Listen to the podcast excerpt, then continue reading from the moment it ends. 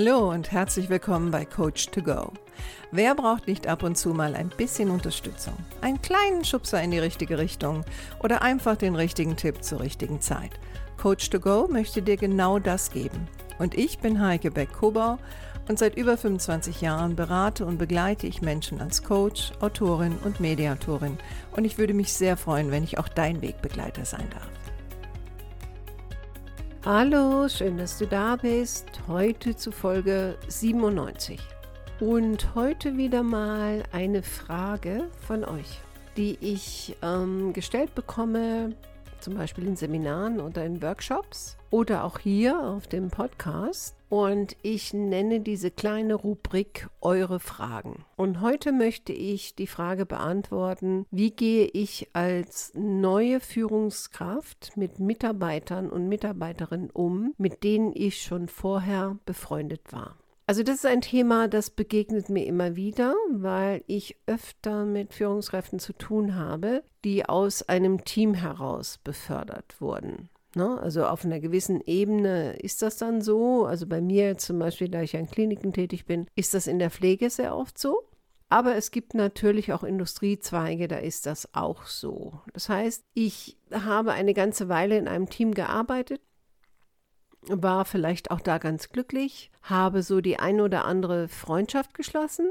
Besonders bei Frauen ist das oft ein Thema, weil Frauen meiner Erfahrung nach, die ähm, ja, die mögen das auch, mit Leuten auf der Arbeit befreundet zu sein. Bei Männern habe ich immer wieder gemerkt, das ist jetzt nicht ganz so wichtig, weil viele Männer trennen dann doch Beruf und Privates. Nicht, dass sie nicht mit Kollegen ein Bier trinken gehen würden, aber sie würden das jetzt nicht unbedingt Freundschaft nennen. Aber bei Frauen ist es nochmal anders. So, und jetzt kommt dieser Punkt, wo sie aus welchem Grund auch immer in dem gleichen Team befördert werden und dann das Team leiten sollen und müssen. Und gleichzeitig waren sie jetzt schon jahrelang in diesem Team und für sie ist es natürlich schwierig, dann auch damit umzugehen. Was mache ich mit meinen Freundinnen? Und ich bleibe jetzt mal bei der weiblichen Form, weil es oftmals, diese Frage kommt ganz, ganz oft von Frauen. Und was ich immer wieder merke, ist, dass die Frauen sind nicht darauf vorbereitet, was passiert oder was sich verändert in dem Moment, wo sie in eine Führungsposition gehen. Oftmals ist es so, dass sie denken, ja, das ist eigentlich ganz super. Ne? Vielleicht habe ich mir das auch immer gewünscht und jetzt freue ich mich, dass ich dieses Team, wo ich ja auch meine Freundin habe, leiten darf. Und sie machen sich keine Gedanken, dass dieser Rollenwechsel macht was. Der macht nicht nur was mit ihnen, der macht ganz besonders was mit dem Team. Das heißt, dass sie als erstes meistens bemerken, dass Mitarbeiter und Mitarbeiterinnen, die vorher, also jetzt nicht die Freundin, die vorher ihnen schon offen begegnet sind, das auf einmal nicht mehr so tun, dass sie sich vielleicht auch ein bisschen komisch verhalten. Und sie hoffen dann natürlich umso mehr auf ihre Freundinnen. Und nach relativ kurzer Zeit passiert einfach Folgendes, dass diese Freundinnen merken dann, dass sie im Team Probleme mit ihrer Stellung haben. Also, dass sie anders betrachtet werden, dass entweder Leute auf sie zukommen, so mit dem Anspruch, gib das mal an deine Freundin weiter, die ist ja jetzt Chefin, oder aber, dass gewisse Leute ihnen gar nichts mehr mitteilen, also dass sie auch sehr, sehr isoliert sind. Und das macht natürlich auch was mit den Freundinnen und nicht immer teilen sie das mit der Führungskraft. Und die Führungskraft, wenn sie nicht aufpasst, ändert ihr Verhalten nicht. Also sie verhält sich genauso wie vorher, als sie noch Teammitglied war. Was heißt, sie bespricht viel Intimes, in Anführungsstrichen, mit der Freundin und bedenkt gar nicht, dass sie jetzt aus einer anderen Rolle heraus spricht, wenigstens auf der Arbeit. Und das Spannende ist, dass selbst Führungskräfte, die für sich das realisiert haben und sagen, nein, auf der Arbeit ist Arbeit und da halten wir eine gewisse professionelle Distanz, aber privat ist das dann nicht so. Also man trifft sich dann immer noch und vielleicht war auch früher schon der gemeinsame Aufhänger die Arbeit, das Team, das Unternehmen. Warum sollte sich das jetzt ändern, wenn nicht die Führungskraft selbst für sich klar hat, dass dieser Rollenwechsel auch etwas verändert. Und selbst Führungskräfte, die das für sich klar haben und für sich beschlossen haben, naja, also privat reden wir nicht mehr über die Arbeit. Also das höre ich ganz oft, ne? Ja, ja, wir treffen uns immer noch, ist ja schließlich meine Freundin, aber wir reden nicht mehr über die Arbeit. So glauben dann doch viele im Team, dass das genau anders ist. Heißt auf der anderen Seite, ähm, egal was ich da nach draußen gebe, ob das jemand glaubt, ist nochmal dahingestellt. Aber trotzdem ist es wichtig, dass ich als Führungskraft für mich klar kriege, dass jetzt ein Rollenwechsel stattgefunden hat. Und ich muss auch für mich klar kriegen, was das für mich bedeutet als Person, was das fürs Gesamtteam bedeutet, wenn ich aus dem Team komme und ganz speziell nochmal, was das für die Freundinnen bedeutet, die ich in dem Team habe. Und das Beste, was man machen kann, ist, dass man erstmal für sich klar kriegt, was das für mich selbst bedeutet. Vielleicht auch klar kriegt, das eine oder andere geht jetzt gar nicht mehr. Ne? Also A kann ich nicht mehr über andere tratschen. B kann ich auch meiner Freundin nicht mehr alles erzählen. Das geht einfach nicht, weil als Führungskraft muss ich fair sein. Fair zu allen Mitarbeitern und Mitarbeiterinnen und ich muss auch professionell sein und ich muss auch eine gewisse Diskretion einhalten. Oftmals ist auch so, dass die Freundinnen mir dann berichten, sie waren dann auch enttäuscht, ne? weil sie dann, also die haben ja auch sich nie Gedanken darüber gemacht, dass jetzt ein Rollenwechsel stattfindet und dass auch ihre Position als Freundin jetzt so ein bisschen zur Disposition steht. Also nicht, dass man keine Freundin mehr ist, aber es ändert sich was.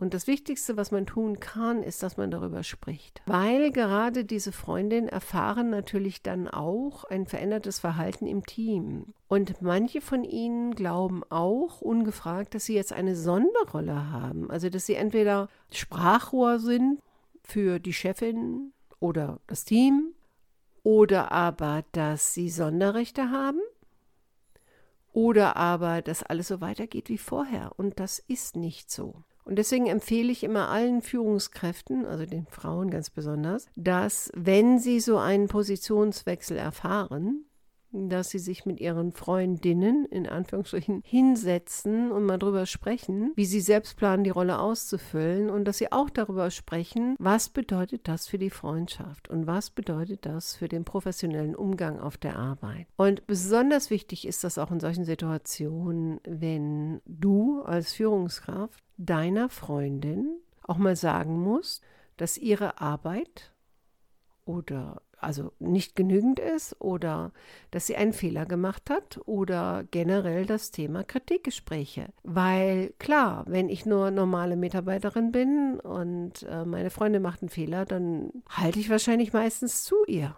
Oder wenn meine Freundin die Arbeit nicht gepachtet hat, dann ja, dann schaue ich vielleicht drüber hinweg, weil die ist halt so. Aber als Führungskraft wirst du sehr, sehr schnell merken, dass du diesen Freundschaftsbonus einfach nicht mehr verteilen kannst. Weil wenn du das tust, dann wird es dein Team sprengen, es wird die Freundschaft beschädigen, es wird auch deiner Freundin nicht helfen und es wird dich als Führungskraft unglaubwürdig machen. Also heißt, Du musst jetzt für dich überlegen, wie willst du nochmal neu auf deine Freundin schauen als Führungskraft?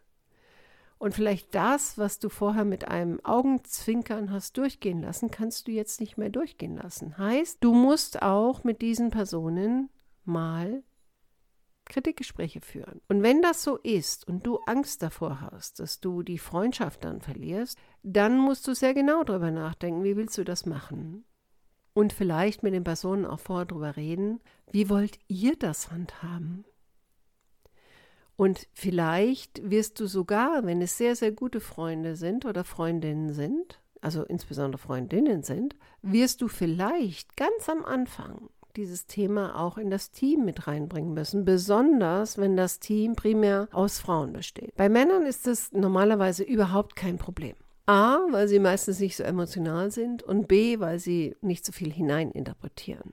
Also meine Empfehlung an dich, überlege dir genau, wie willst du auch deine Freundin führen? Überlege dir genau, was ändert sich jetzt, wo du Führungskraft bist, auch bezogen auf die Freundschaft? Rede mit deinen Freundinnen, wie sehen sie das? Und rede mit ihnen auch darüber, wie du zukünftig Themen, berufliche Themen behandeln möchtest, überlege dir, ob du einen Teil davon auch ins Team tragen willst. Und vielleicht noch ein letzter Tipp. Wenn du dann kritische Gespräche mit einer Freundin führen musst, und das passiert relativ oft, dann wäre es gut, dass du deiner Freundin auch ganz klar vermittelst, das Gespräch, was du jetzt mit ihr führst, das tust du als Führungskraft und nicht als Freundin, weil gerade Frauen haben oft dann das Problem, das ähm, auseinanderzuhalten und fühlen sich dann durch die Kritik verletzt, aber nicht verletzt als Mitarbeiterin, sondern verletzt als Freundin und das könnte dich einen hohen Preis kosten. Und manchmal, wenn die Freundschaft nicht so ganz enge ist, bedeutet das auch, dass durch diesen Rollenwechsel du vielleicht die ein oder andere Freundschaft verlieren wirst. Das ist vielleicht ein Preis, den du zahlen wirst. Deswegen bin ich auch eher ein Freund davon zu sagen, dass wenn du aus einem Team heraus in eine Führungsposition kommen möchtest, dass es im Grunde genommen immer besser ist, in ein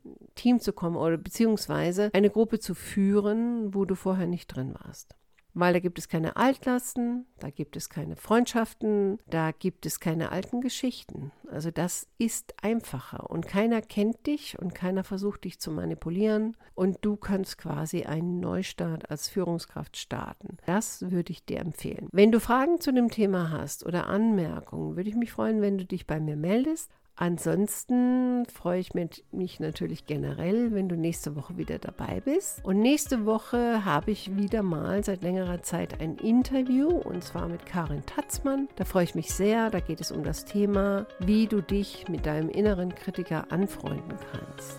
So, und jetzt wünsche ich dir noch eine schöne Restwoche. Mach's gut, deine Heike.